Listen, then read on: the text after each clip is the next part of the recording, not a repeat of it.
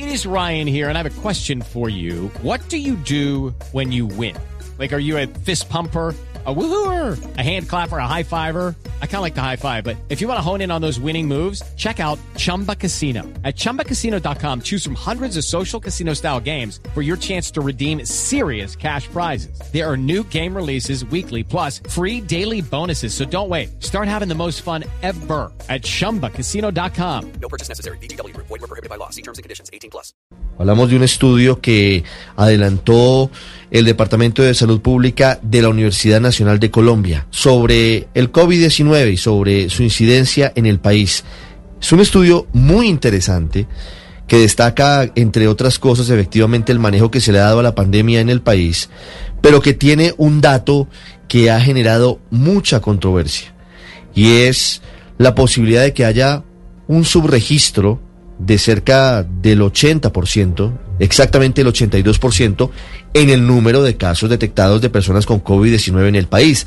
Según esto, solamente estaríamos hoy conociendo el 18% del total de personas que tendrían el coronavirus. Y hoy en Colombia estamos hablando de que tenemos en total 513.719 personas con eh, el COVID-19. Doctor Fernando de la Hoz, epidemiólogo, director del Departamento de Salud Pública de la Universidad Nacional y autor del estudio. Buenos días. Eh, buenos días, Ricardo. Buenos días a todos los oyentes. Muchas gracias por atendernos, doctor de la Hoz. ¿Cómo se hizo el estudio? ¿Cómo llegan a esas conclusiones?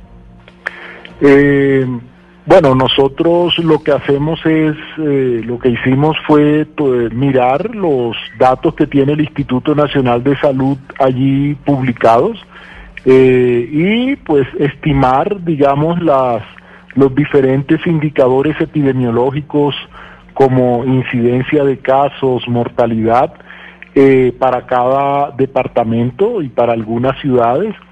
Eh, y luego también, además de mirar estos indicadores, pues hicimos un análisis de cómo, de, de los indicadores de vigilancia, los indicadores de la vigilancia que estaban disponibles también allí de manera pública. Uno de esos indicadores de la vigilancia eh, que están allí es el del número de muestras que cada departamento ha tomado por millón de habitantes.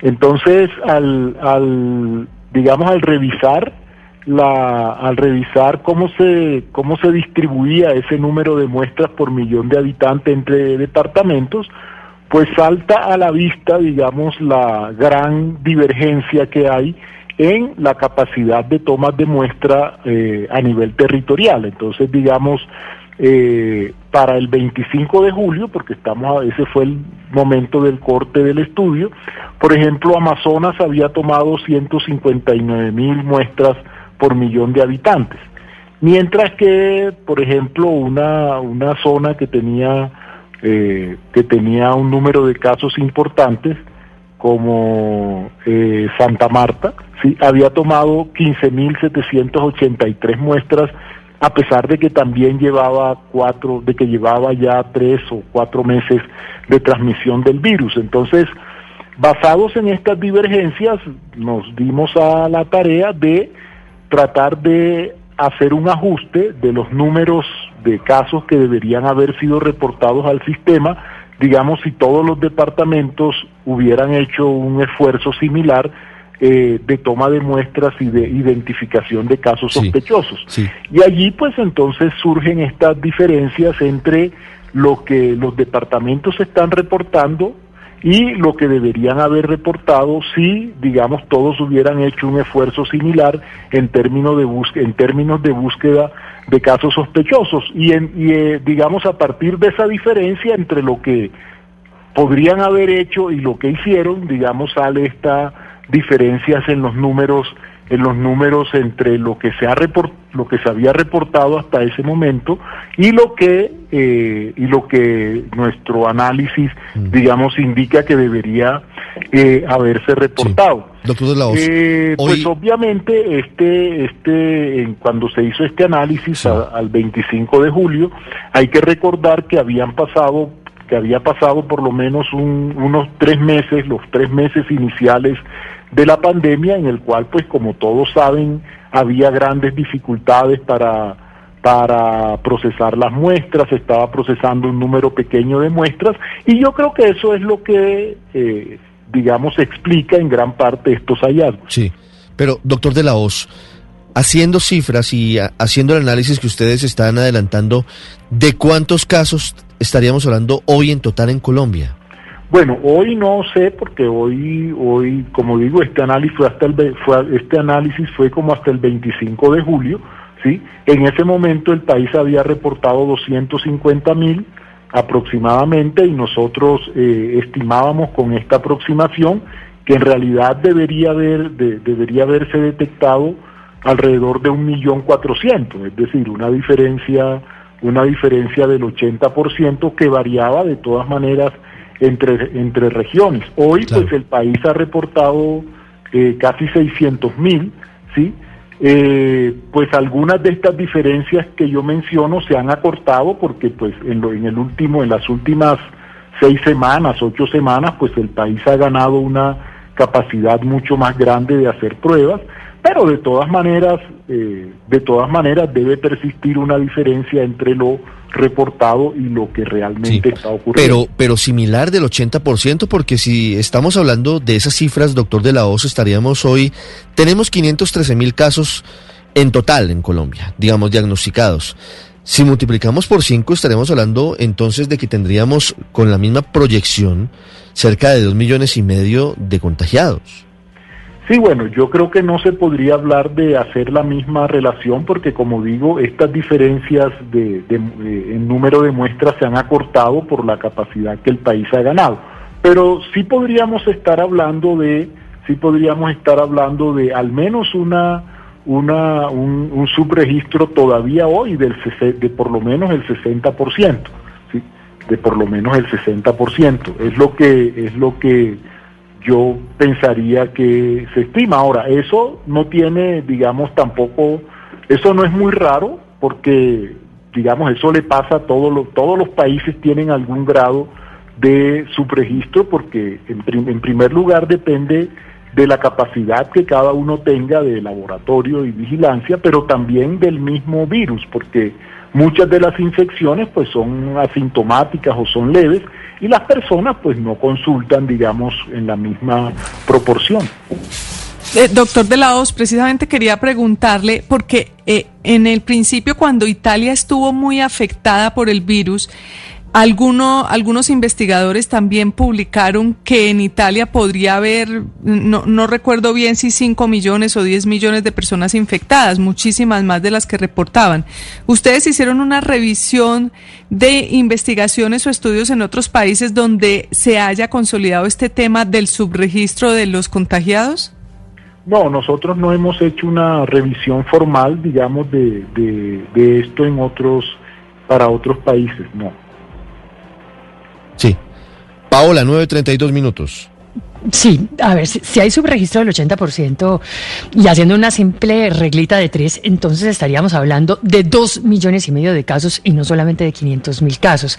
Pero también habría entonces un subregistro en el número de muertos. ¿Es eso así? ¿Sería correcto hablar de que nos hacen falta por lo menos, no sé, un, casi cuatro veces más los muertos que tenemos oficialmente? Bueno, el número de muertes es diferente, digamos, eh, eh, muy posiblemente el subregistro en número de muertes es, es, menor, ¿sí? Porque, digamos, las muertes y los pacientes severos se, se diagnostican mejor, digamos, o, o, se identifican mejor, porque finalmente eso sí terminan yendo en su mayoría a algún centro de salud o termina termina muriendo en algún hospital, aunque hay un estudio, hay un análisis reciente del ministerio que muestra un exceso de mortalidad en los últimos dos meses. Ese exceso de mortalidad probablemente nos está reflejando también el, posible subregistro en las muertes. Lo que pasa es que sí es menor que el, que el subregistro de los casos, digamos, mientras en los casos uno podría hablar de un subregistro de 70 u 80%.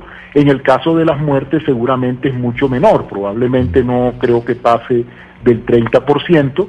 Eh, y esto también es algo que se ha visto en otros países. Por ejemplo, en España en algún momento eh, el exceso de muertes y por tanto el subregistro era algo así como entre el 40 y el 50% para algunas regiones. Entonces, eh, también seguramente hay un subregistro para las muertes, nosotros eso no lo miramos detalladamente, eh, pero seguramente sí es menor que este, que este para los casos. Pero siguiendo esa, esa lógica, doctor de la OS, implicaría también en cualquier caso que la letalidad del coronavirus es inferior a lo que hoy hemos visto en Colombia. Porque si hay más, muchos más casos que no se han detectado y hay un aumento, pero no en el mismo porcentaje de la cantidad de, fallecidos, lo que podemos concluir es efectivamente que la letalidad es inferior a lo que hoy se ha reportado. Claro, sí, eso, eso también, eso también seguramente es cierto. Es decir, la letalidad que nosotros estamos, la letalidad que reportamos, que creo que está alrededor del 3%. Sí, 3,4% si no recuerdo mal. Seguramente es, es bastante menor que eso. De hecho, pues hay como un consenso internacional, hay como un consenso internacional en que la verdadera letalidad, ¿sí? en que la verdadera letalidad, si se hicieran todas las pruebas que se necesitan, estaría alrededor como del 6 por mil, es decir, 6 por cada, por cada mil casos que presentan algún tipo de sintomatología. Incluso si uno hace una, digamos, una, una operación simple como dividir el número de, el número de muertes, ¿sí? El número de muertes sobre ese 0.006, o sea, sobre ese 6 por mil, eso debería darle una aproximación también, digamos, una aproximación gruesa, pero aproximación de todas maneras a cuál es el real, a, cuál es el posible número real, digamos, de casos que han ocurrido durante un periodo de tiempo determinado es Fernando de la Hoz, director del Departamento de Salud Pública de la Universidad Nacional de Colombia y quien además fue director del Instituto Nacional de Salud. Doctor de la Hoz, muchas gracias. Muchas gracias, que estén muy bien. Hello, it is Ryan, and we could all use an extra bright spot in our day, couldn't we? Just to make up for things like sitting in traffic, doing the dishes, counting your steps, you know, all the mundane stuff. That is why I'm such a big fan of Chumba Casino. Chumba Casino has all your favorite social casino style games that you can play for free anytime, anywhere with daily bonuses. That should brighten your day a little. Actually, a lot. So sign up now at chumbacasino.com. That's ChumbaCasino.com. No purchase necessary. VGW. Void were prohibited by law. See terms and conditions. 18 plus.